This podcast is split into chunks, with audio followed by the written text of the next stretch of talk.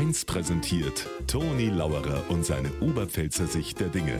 Immer werktags kurz vor 1 im Regionalprogramm für Niederbayern und die Oberpfalz auf Bayern 1. Und sind sie am Wochenende gut zurechtgekommen mit der Hitze?